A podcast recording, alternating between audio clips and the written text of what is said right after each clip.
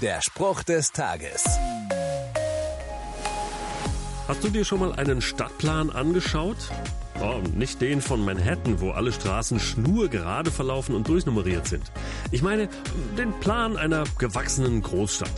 Ich verfahre mich zum Beispiel regelmäßig in Köln. Ähnlich kompliziert ist das Leben. Wer weiß schon, wohin mich die Straße führt, auf der ich gerade laufe. Ob es die richtige ist? Gott weiß es. In Psalm 23 lese ich, er führet mich auf rechter Straße um seines Namens willen. Wenn ich mich an ihn halte, komme ich am Ziel meines Lebens an. In seiner guten Gegenwart.